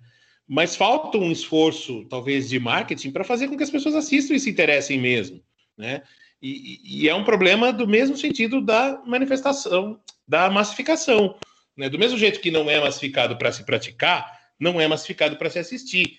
Então, as pessoas gostam de assistir na Olimpíada porque está todo mundo assistindo. Uh, vai passar um campeonato de handebol no, no SBT domingo, três da tarde, vai dar traço, cara.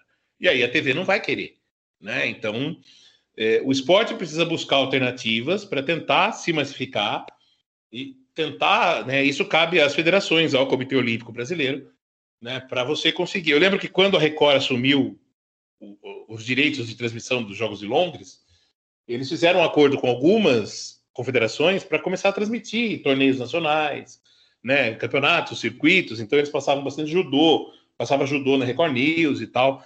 É, porque é isso, o esporte olímpico, né, tirando ali, é, na verdade, todos eles são nicho. Tirando o futebol, todo esporte é nicho, né? O basquete mesmo, você vai ver, tem, ah, tem o pessoal que curte NBA, tá, mas eles vêm uma vez por semana na Band e o resto é na ESPN, no Sport TV. Não tem muito como fugir disso. Se, se você não massificar a prática, você não vai massificar a audiência na televisão. Então, eu entendo, de certa forma, né, que as TVs só vão passar se forem obrigadas, da mesma forma que os clubes só vão investir. Isso é essa questão, assim. Né? Então, acho que falta também para gente que assiste, que gosta, também cobrar, né? E se posicionar, pô, o SBT, compra aí os direitos de um campeonatinho de handball ou de um campeonato de, de torneios de tênis para a gente assistir, porque por enquanto isso é uma coisa de nicho e não, não vai fugir disso. Né? Acho muito difícil fugir disso. Quanto à cobertura jornalística em si, é, eu fico um pouco. Eu entendo que é natural esse tipo de cobertura de superação. Não. Oi, pode falar. É, mas isso que o Cesarotti falou de é, formação de público mesmo, né, na, na TV aberta, com transmissão de esporte olímpico, eu me peguei pensando aqui que estava zapeando os canais esses dias e aí parei no atletismo na, no Band Esporte, com o Álvaro José transmitindo. Aí eu lembrei que exatos 30 anos atrás, em 1991, eu fiquei, ficava de noite vendo o Campeonato Mundial de Atletismo, que também foi em Tóquio, na Bandeirantes aberta, com o Álvaro José, né? Tipo, que, que moleque de Exatamente. 10 anos ia ficar vendo o Mundial de Atletismo se não tivesse, se não fosse o negócio que estava passando Então, Ali e na- aí, assim, na para você. televisão, e aí pega- você pega gosto. E aí, 30 anos depois, você tá vendo 3 mil metros tipo chase Sensacional. meia-noite e meia. Então, é que eu acho que assim, o que poderia ser feito, talvez, fosse as federações tentarem impor, junto com os seus patrocínios, por exemplo, ah, um esquema de transmissão em alguma emissora, entendeu? Tipo, a Confederação de Judô, ela tem patrocínio da Infraero, pelo menos tinha algum tempo atrás, não sei se ainda tem. É, então, pô, vamos comprar um horário no, na Record no sábado de manhã para passar competições de judô a cada 15 dias, por exemplo. Se a emissora não topa, por que que... Né, talvez tenha que ser esse tipo de esquema para você popularizar. Não tem jeito. Eu acho que é um, um caminho possível que vai exigir das empresas e dos, das entidades criatividade. Tem a internet também. Tem um canal bacana, que é o N Sports, que está transmitindo, que eles se vendem como o canal olímpico brasileiro, né, que eles passam bastante competição. Essa semana eles estavam passando o troféu José Finkel, que é o Campeonato Brasileiro de Natação em piscina curta, que é classificatório para o Mundial que vai ter agora em dezembro. O Mundial provavelmente o Sport TV passa, eu sei que eles sempre passam os mundiais de natação. É, e aí, é, eu acho que teria que ser dessa forma, entendeu? Você teria que. né, quem é patrocinador da CBDA, da Confederação de Esportes Aquáticos? Ah, é X empresa.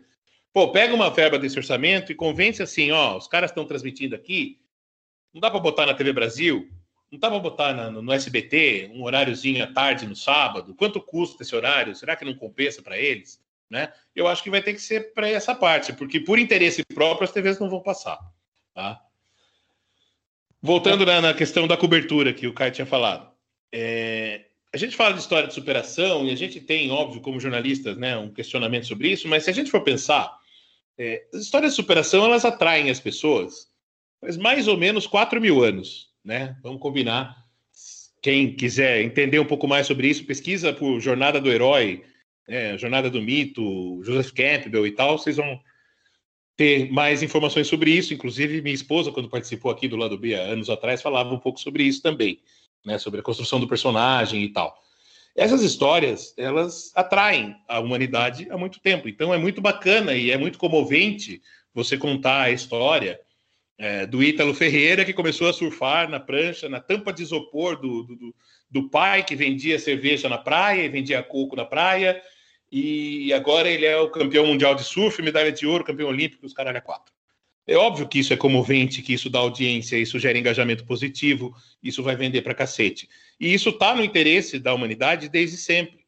Né? Tá quase a, a teoria do Joseph, do Joseph Campbell é que isso está interno da gente, né? De, de, apreciar esse tipo de conduta, esse tipo de, de, de história. É um problema? É um problema quando ela esquece de cobrar a questão do investimento. Mas, por exemplo, pensando, eu, fico, eu fiquei pensando nessa história do Ítalo, assim, especificamente, porque a história do Ítalo não é um problema de falta de investimento esportivo. A história do Ítalo é um problema social, né? O pai, que é pobre, fudido, que vive vendendo latinha de cerveja na praia, e que não tem dinheiro para comprar um presente para o filho que vê as pessoas surfando e se interessa para surfar. Isso não é um problema esportivo, porque não cabe ao Estado é, dar uma prancha para cada criança que se interessa em surfar, né? Então, isso é um problema social. O pai de família, que é pobre, que não ganha um salário decente, que é obrigado a improvisar para o filho poder tentar se divertir. E aí entra naquilo que eu falei um pouco mais cedo. Porém, se você tivesse uma escolinha que vai custar 30 mil, 50 mil reais por ano, que tá ali, pô, o moleque viu a prancha, viu os caras surfando, ele vai na escolinha e fala, pô, como é que faz isso aí? E aí, se ele se interessa, se ele gosta, se ele percebe que tem vocação, aí o pai vai fazer um esforço e vai conseguir comprar uma prancha, vai fazer uma vaquinha entre amigos e tal, e comprar uma prancha para ele. Né? Aí entra a questão da infraestrutura esportiva e da possibilidade de massificação. Né? Então, eu acho que a história, a história de superação em si, ela não é ruim. Ela só é ruim quando ela deixa de cobrar a questão da infraestrutura e quando ela deixa de né, só valorizar o cara sem destacar que, pô, ó, só que ele teve que ter essa história de superação porque o investimento e a estrutura e a filosofia esportiva do país é uma merda, né? Então, quando a matéria, e eu acho que de uma forma geral, as reportagens deixam claro isso, né? Que se você investisse, se você. Não é nem, e não é nem uma questão de dinheiro também, coloquei isso no Twitter algumas vezes durante a Olimpíada, né? Não é uma questão do gastar, do quanto gastar. É uma questão aqui no Brasil, principalmente, do como gastar.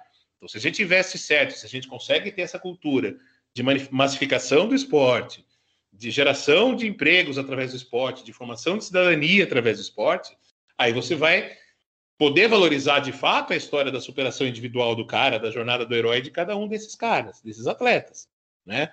Então é muito, né? A Rebeca começou a fazer ginástica em Guarulhos e ela tinha que andar duas horas até chegar lá porque não tinha dinheiro para ir no ônibus. Pô, isso é uma merda, isso não é bacana, né? Então a reportagem, se a reportagem conta isso, mostrando que, olha, na boa, né? Não é possível que não dê para dar um passe de ônibus para criança que faz esse projeto social. Quanto mais vai custar por mês isso? Então, se a gente conseguir é, usar a reportagem de tom de superação para deixar claro que o país precisa investir melhor, né, eu não vejo problema em si. Né? A história de superação é o jeito de contar histórias que a humanidade mais gosta de ouvir. Então, não tem muito como a gente fugir disso. E aí tem um outro ponto também que eu acho importante destacar, que assim, até a gente vira, ah, por que, que o, o, atleta é conservador, o atleta é bolsonarista? Como assim? O cara não sabia que não investir e tal. E eu acho que tem a ver com uma outra coisa também que tem a ver com isso da superação, que é o seguinte: é, acho que o esporte, principalmente em países como o Brasil, de pouco investimento, de investimento errado ou desestruturado, mal planejado, é, o Brasil é um dos poucos lugares, o esporte no Brasil é um dos poucos lugares em que o conceito de meritocracia realmente vale, né? É, tudo bem que entra sorte, entra muito. Às vezes aparecer um padrinho que vai bancar e tudo mais, mas é aquilo, o cara não se sustenta sendo meia-boca, o cara só se sustenta sendo muito bom. Né? O cara não vai enganar muita gente por muito tempo. Então, de certa forma, isso ajuda a explicar um pouco também por que, que às vezes o atleta se mostra meio individualista, por que, que o atleta se mostra é, pouco preocupado com a formação coletiva do esporte, com a situação coletiva do esporte, né? Porque, de fato, é, se tem um, uma coisa que no Brasil realmente valoriza o mérito é o esporte, né? O cara que está, em geral, os caras que estão ali na Olimpíada são de fato os melhores naquilo que eles praticam no país, ou os melhores que tiveram a condição esportiva e um pouco de condição logística de estar tá lá, né? Então isso também ajuda a entender um pouco essa forma de contar histórias? Vou. Para encerrar aqui o nosso papo, muito bom, acho que a gente abordou bastante coisa. É, quero chamar o momento olímpico de cada um, né? Qual foi o momento aí dessa Olimpíada de Tóquio 2020, uma Olimpíada diferente? Começando pelo fuso horário, embora o fuso horário de Olimpíada já não esteja nem, né? Se a gente for levar em consideração que Sydney e Pequim também já foi com fuso horário parecido. Pô, eu já É. assisti Seul, assim, pô. Pois é, ou seja, né? Dos últimos 30 anos Vai aí. ter já- Brisbane É. daqui a 11 anos. Uh, já, Já tô, estamos- já tô reservando um lugar na casa do Fernando Vives. É, isso aí. É, a gente. É uma Olimpíada diferente também por causa ah, da, da ausência de público, né? Não teve um público lá. É, as pessoas também não puderam se reunir, eventualmente, para ver algumas finais em alguns horários é, bacanas, ali, a sexta-feira à noite e tal. Ou seja, uma Olimpíada diferente, mas que emocionou a gente, talvez até mais, exatamente por causa disso. E aí, Cezão, queria, começando com você, queria que você destacasse o seu momento olímpico do, de Tóquio 2020. Qual foi o momento que você vai gravar para sempre dessa, dessa Olimpíada aí pandêmica? Ai, sei lá, cara, é tanta coisa, mas eu fico com a Rebeca. Eu acho que aquilo foi é, espetacular, tudo dela, assim, as apresentações, a, a medalha, é, a forma como ela se encantou e, e- e também encarou aquilo com uma naturalidade enorme, sabe? Do tipo, pô, eu sou foda pra caralho, eu sei que eu sou foda pra caralho e não vou, né? Não vou recuar, não vou, vou lá, preciso dar um salto tal, eu vou dar um salto com a nota tal e pronto, né? É, a gente viu por muito tempo os atletas brasileiros sendo acusados de fraqueza espiritual, moral e, e mental na hora do, do- da atividade final, né? E a Rebeca mostrou toda essa força, né, cara? Uma menina de 20 e poucos anos que sofreu tudo que sofreu, mas que soube aproveitar as chances que teve. E as medalhas dela, para mim, foram espetaculares. A, a questão dela ser né, uma, uma menina negra, filha de mãe solteira, que teve que se virar e tal, acho que foi tudo isso muito marcante. Eu, foi o que mais me fez chorar numa Olimpíada em que muita coisa me fez chorar.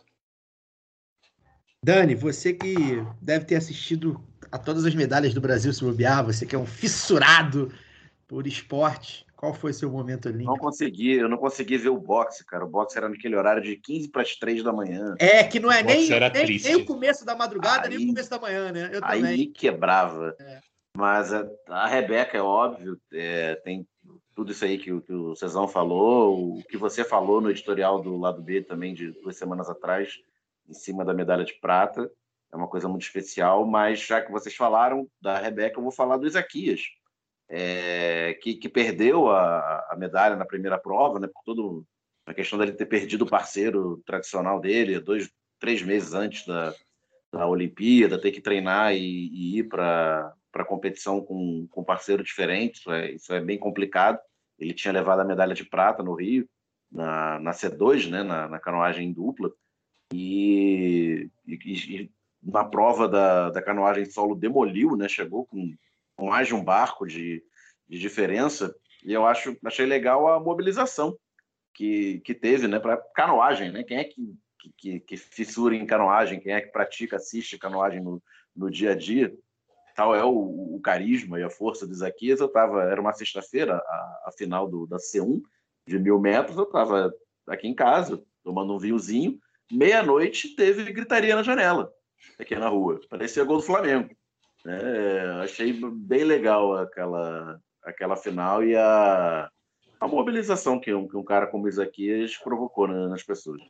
Eu achei legal a força moral, a força mental que ele teve, né? Porque ele terminou em quarto lugar e ele saiu putaço, né? A gente sabia, assim, você notava, e eu saí dessa entrevista ele falando, e eu pensei, cara, ele vai ganhar ouro na força do ódio, né?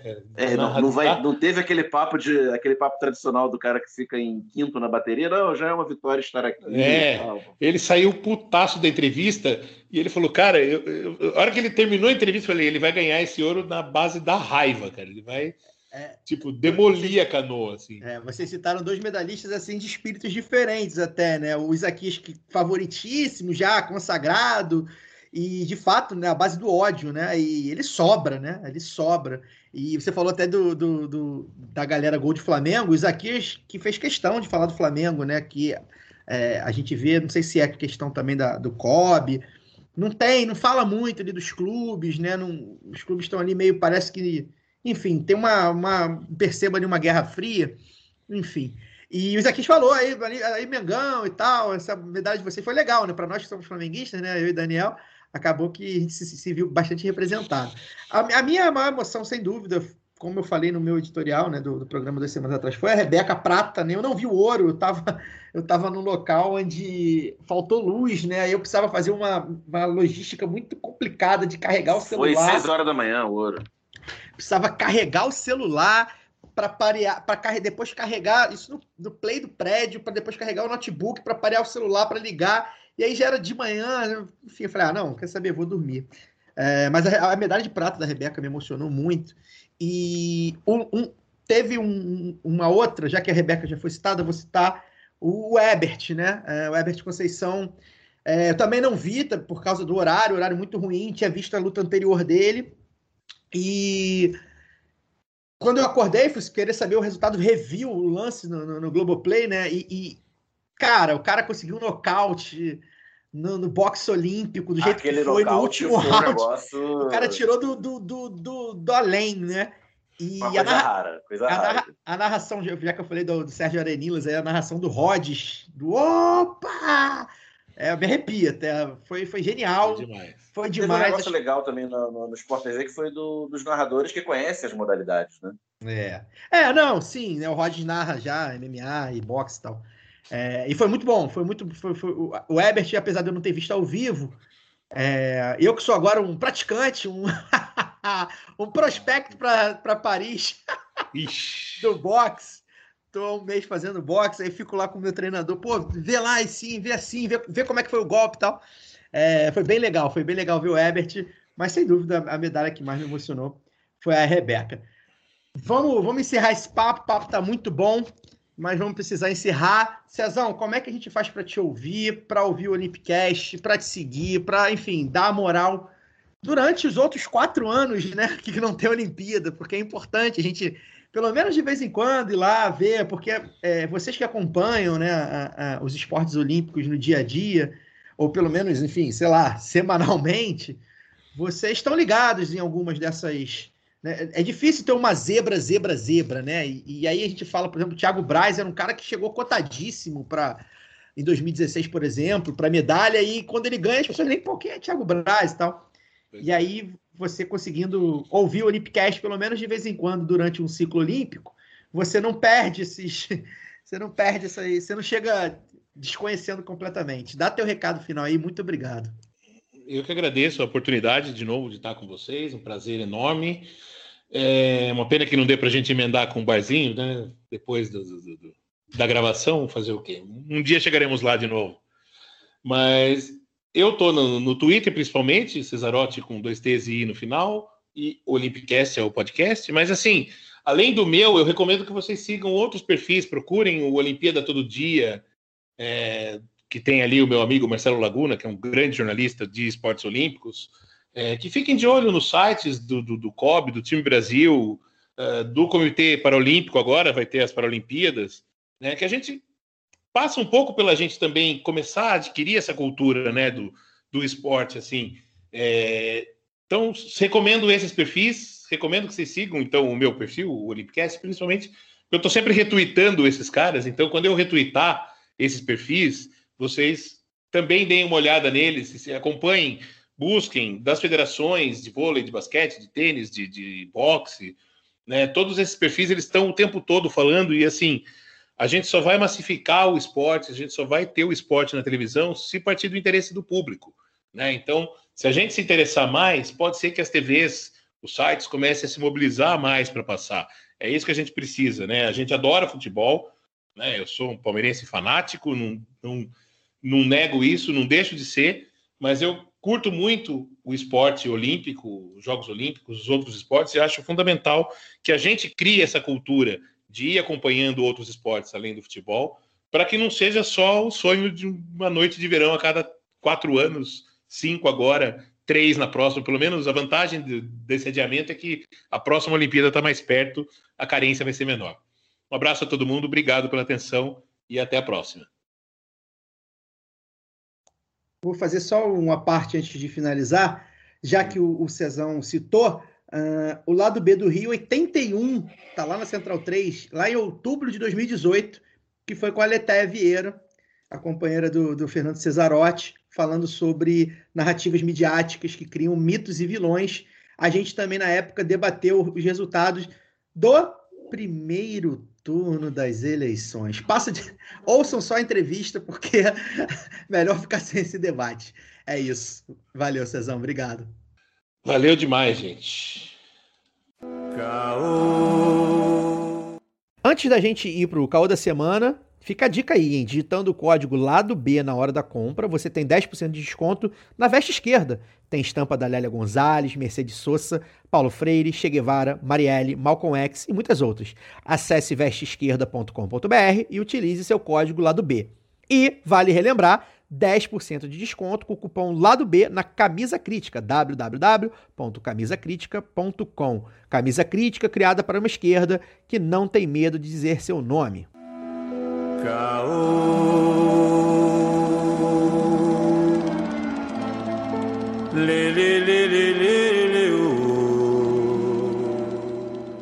O Congresso pautou a política nacional nessa semana.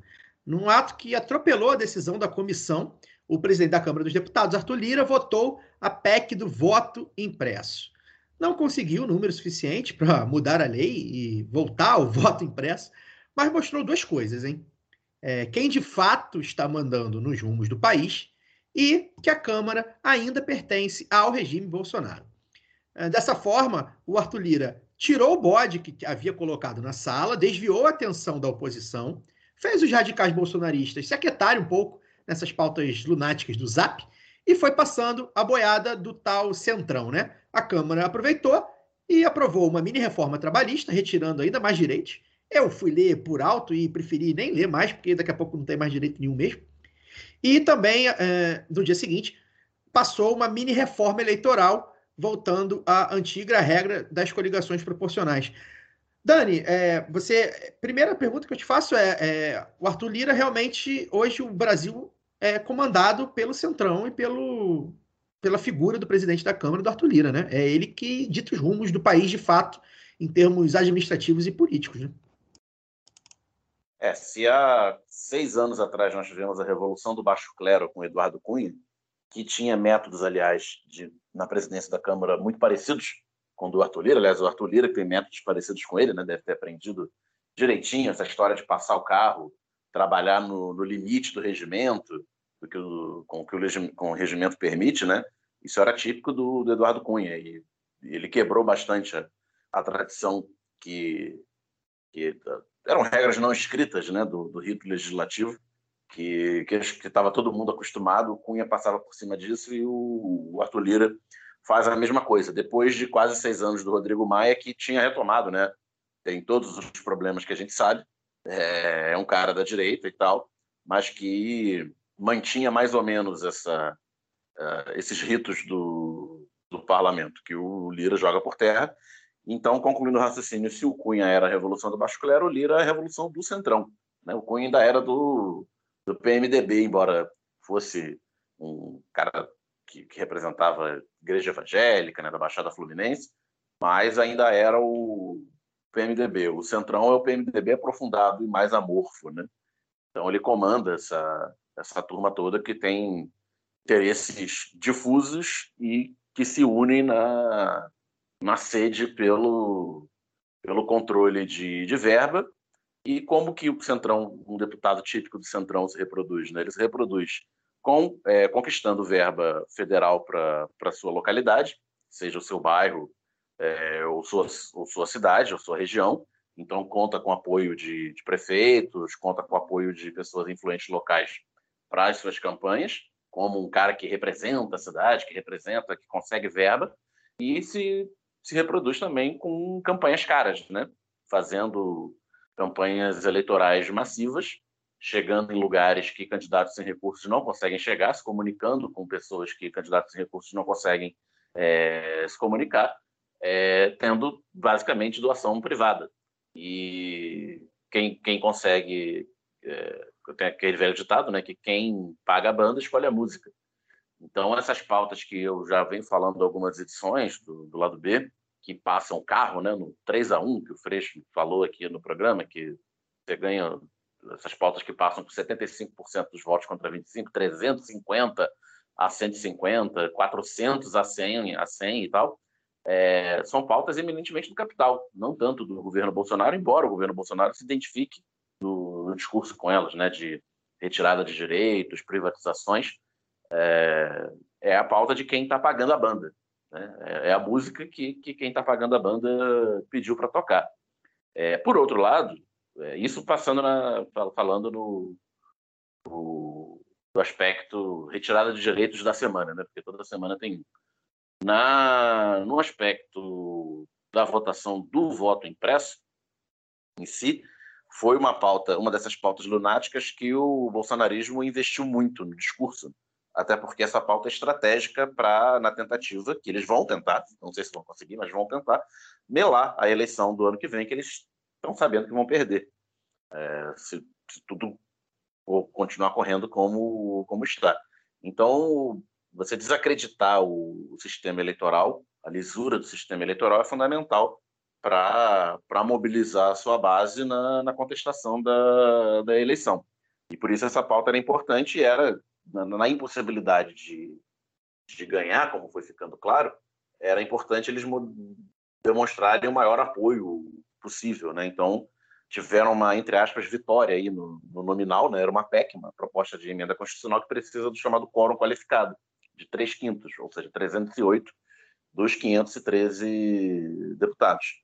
É, então eles faltaram aí quase 80 votos, conseguiram 229 votos favoráveis uh, uns 30 votos a mais do que os, os gatos mestres aí da, da imprensa especializada em política dizia que, que iriam conseguir, com o empenho do, do Ciro Nogueira, do próprio Lira, que são aí um dos principais chefes do Centrão, é, cabalando votos. E se você olhar a, a lista né, de, de votantes, é, o Centrão meio que se dividiu, meio a meio.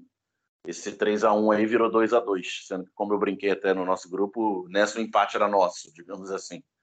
É, então, por um lado, é uma grande demonstração de força numa pauta lunática conseguir quase metade da, da Câmara.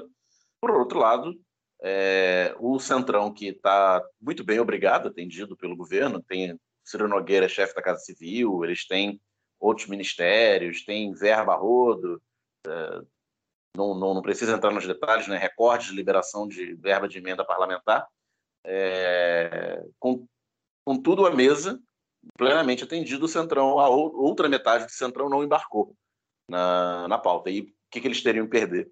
Teriam a perder de, de embarcar. Então, é isso. É, por, um, por um lado, demonstrou força, mas por outro lado, demonstrou que também não tem tanta força. É, tem, tem uma questão aí na, dessa análise do, do voto impresso, né, da PEC do voto impresso. É, a forma, a primeira forma, né? A forma que o Arthur Lira coloca, como você falou, é uma forma lá Eduardo Cunha, o famoso quem manda aqui sou eu. Né? Ah, mas tem, a comissão rejeitou. Tá, tudo bem, eu vou botar para plenário mesmo assim. E ele usa. Se o regimento permite, eu vou botar aqui, Dani. É, e ele usa um argumento engraçado, né? Que é o argumento do. A sociedade lá fora está debatendo. A gente tem que debater também. Ele poderia ter feito, por exemplo, o impeachment. E provavelmente o resultado do impeachment seria até é, pior, né? É, em termos para nós aqui da oposição, né? Ele poderia ter feito. E então, com, esse, com, com o formato que ele coloca essa votação, numa pauta que, enfim, só interessa aos lunáticos do bolsonaristas e alguns pedetistas aí também. Mas a gente vai chegar lá. É... Ele acaba mostrando, ó, quem manda aqui sou eu, né? E não, ele manda um recado assim para oposição, a oposição foca nisso, né? Não pode passar, não pode passar, não vai passar, não tem que passar. Ao mesmo tempo, ele manda um recado para os bolsonaristas, né? Quem manda aqui sou eu. Simples, vai, vai ser do jeito que eu quero. E para a oposição, o recado é: esqueça o impeachment. O impeachment não vai sair agora. É claro que é, um processo de fritura de impeachment, se nos moldes que a gente conhece, que não vai acontecer, porque o, o, dessa vez o presidente da Câmara é do time da casa, que não era na Dilma, é, é um processo de fritura que também né, acaba se, se, esquentando com o passar do tempo. Então os números podem mudar. Mas é, ficou claro, né, hoje, foi um retrato que o, que o Arthur Lira tira da, da Câmara, mostrando que, ó, gente, sem chance. Esqueça o impeachment, não vai rolar. Nem, nem fiquem falando disso. Né? É, então, acho que ele mostra muita força política, né? mais até do que se parecia. Mostra também, ao contrário do que muita gente boa falava, que tem diferença entre Arthur Lira e Baleia Rossi, assim como tem diferença entre Arthur Lira e Rodrigo Maia, né? Porque o Rodrigo Maia barrou muita coisa, né? A gente não, a gente não tem zero apreço pela ideologia do Rodrigo Maia, todo mundo já conhece a gente. Mas as coisas precisam ser ditas, né? As análises políticas da, dentro da política atual, da conjuntura atual, precisa ser falado. O Rodrigo Maia barrou muito desses retrocessos que estão passando agora com o Lira. O Lira estava ali quietinho, né? Só esperando a hora de dar o bote. O Maia barrou durante. Os retrocessos que... da maluquice, né? Porque a, a pauta do capital passou todinha. É, exato, exato, exato. É, é, então, enfim, é, é teve essa diferença também. E aí eu vou chamar um, um para a gente comentar dentro dessa questão da, da PEC do voto impresso ainda, a coluna painel da boa repórter Camila Matoso, diga-se passagem, eu não sei se ela que assina, lá da, da Folha, tem um texto que o título, o título dizia algo assim, né? A terceira via se mostrou bolsonarista.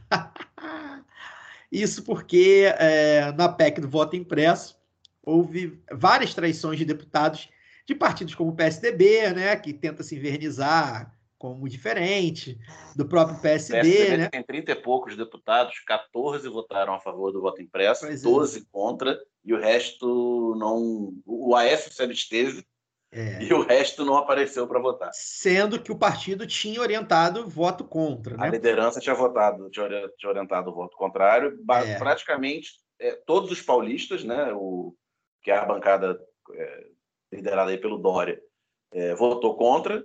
E acho que só teve, fora de São Paulo, só teve um deputado do PSDB que votou contra. É, e aí teve do PSD a mesma coisa, dividido. O próprio PDT e o PSB, né? Ali da. O PSB da com 11 votos a favor, o PDT com 6. O PDT ainda tem a desculpa da defesa histórica do Brizola. É. Não é exatamente o que estava no, no, dispositivo. É, mas eles têm. Eles tá têm, eles têm PSB, metade da bancada votou é. a favor. PSB de Freixidino, né? É, e aí eu queria, Dani, que você falasse sobre essa coisa da terceira via, né? Você falou, você falou aí no, nos nossos grupos, falou também, é, foi reproduzido no seu tweet, né, no seu Twitter de perfil de fã. O fake. É, o fake de perfil de fã. É, sobre isso, né? Sobre essa coisa da terceira via. Enfim, queria, acho que a gente já tratou bastante disso. Mas é, a terceira via não existe como força eleitoral significativa. A terceira via é a antiga segunda via, é o, basicamente o PSDB de São Paulo, né, a, que, que, que, gerou Alckmin, que gerou Serra, o próprio Fernando Henrique e tal. Foi um núcleo de, foi um núcleo de poder muito poderoso durante o, o governo Fernando Henrique, e por, por eco disso, e por ser o, a maior força política majoritária contra o PT, né, fez segundos turnos de, de eleição contra o PT em 2002, 2006, é, 2010, 2014 já foi o Aécio, que é um pouco fora dessa turma, embora se, se, se baseasse muito nela, e 2018 mostrou seu verdadeiro tamanho na sociedade, com a radicalização do antipetismo, que o PSDB comportadinho lá já não era mais suficiente, já, já havia sede de sangue por tudo aquilo que aconteceu nos anos anteriores, impeachment, Lava Jato, demonização do, da política em geral e do PT em particular, é, os 5% do Alckmin em, em 2018 mostraram o verdadeiro tamanho é, dessa, dessa via, seja ela segunda, ou terceira, ou quarta, como você quiser chamar.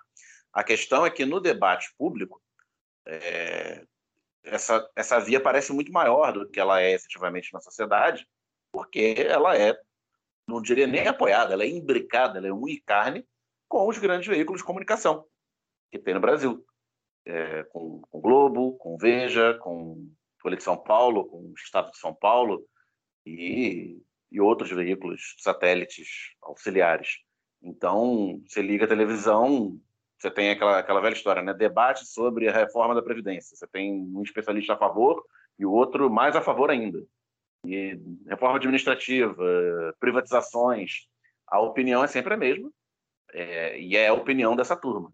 Então, com, com o bolsonarismo, é, o bolsonarismo encampa totalmente as pautas econômicas é, dessa galera, e essa galera fica numa. tipo, eles, eles, eles defendem a mesma coisa, mas sabem usar talheres, usam sapato de couro italiano e falam com, com mais educação. E talvez, talvez, no discurso oficial não encampem a pauta do conservadorismo moral é, do bolsonarismo, embora né, as campanhas, principalmente as campanhas de segundo turno, do PSDB em 2010 e 2014 já tenham é, usado muito o conservadorismo moral para se contrapor às candidaturas petistas. E a posição do PSDB e de muitos partidos do Centrão quanto ao, ao voto impresso, eu também eu acho que pode passar, talvez não por convicção do, dos deputados que lá estão, alguns sim, mas outros não, é, um medo da própria base, da, da, dessa base que foi radicalizada é, no pré-2018 e continua se mantendo radicalizada e mobilizada é, pelo, pelo bolsonarismo, né, pelo, pelo trabalho de base do bolsonarismo aí, as redes sociais principalmente.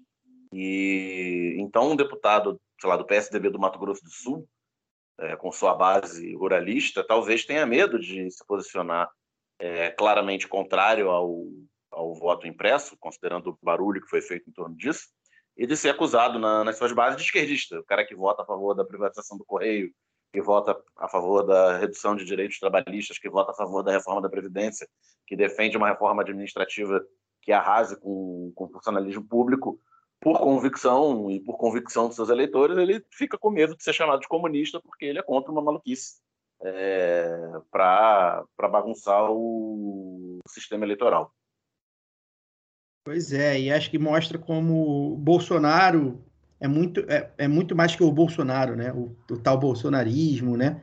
Essa, essa, essa questão teórica aí da figura do Bolsonaro e das figuras que estão ali com ele é, acho que também mostrou um pouco isso. Teve um outro episódio, que foi o episódio uh, do desfile militar, né? Para levar o convite ao Bolsonaro no dia da votação. Na manhã da mas, votação do voto impresso.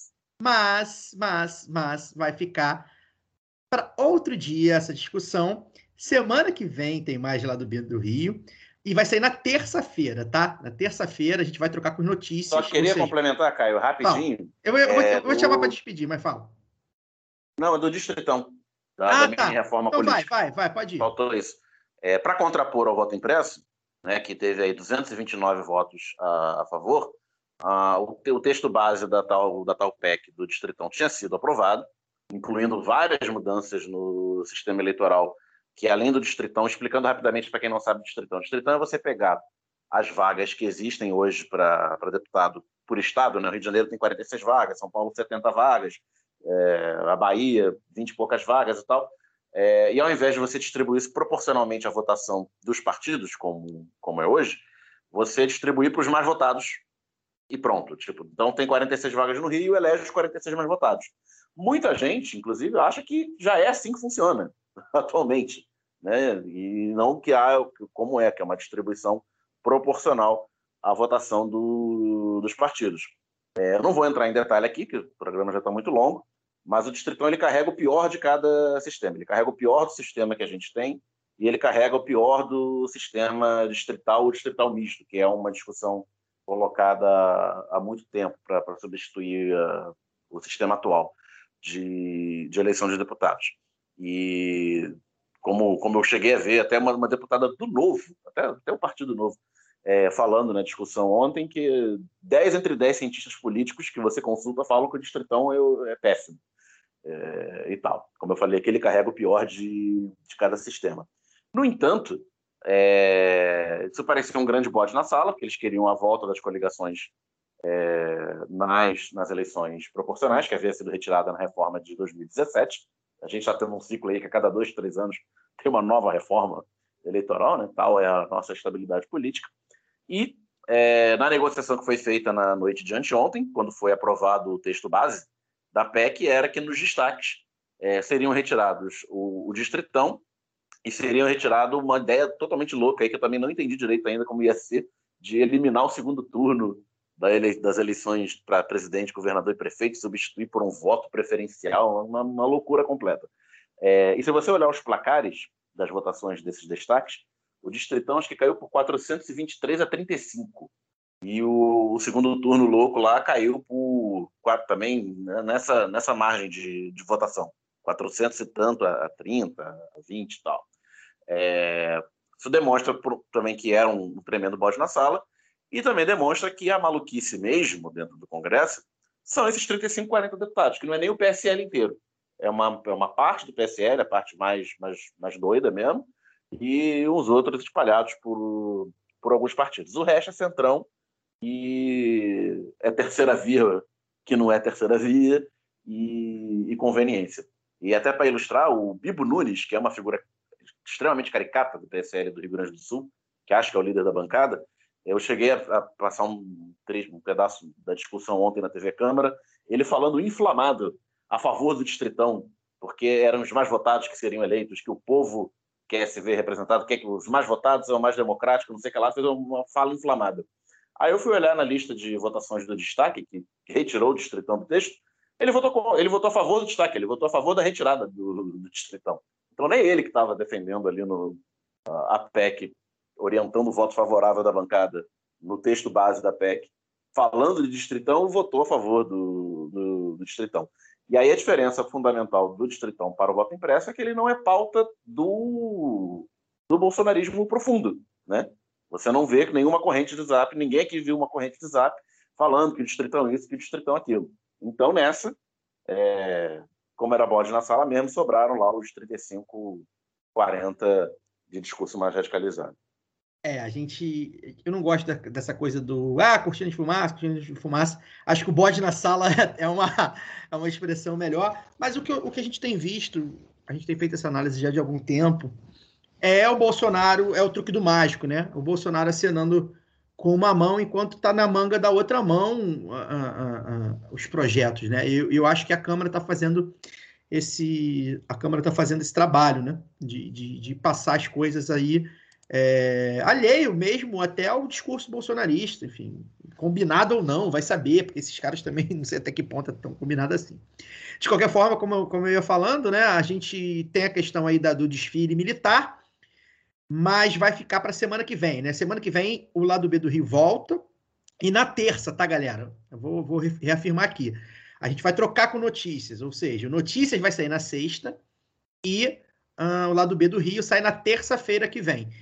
Por quê? Porque nós vamos entrevistar um convidado de um tema muito quente, que eu já adiantei aí. Então, prepare a tinta branca e o uniforme verde-oliva e até semana que vem.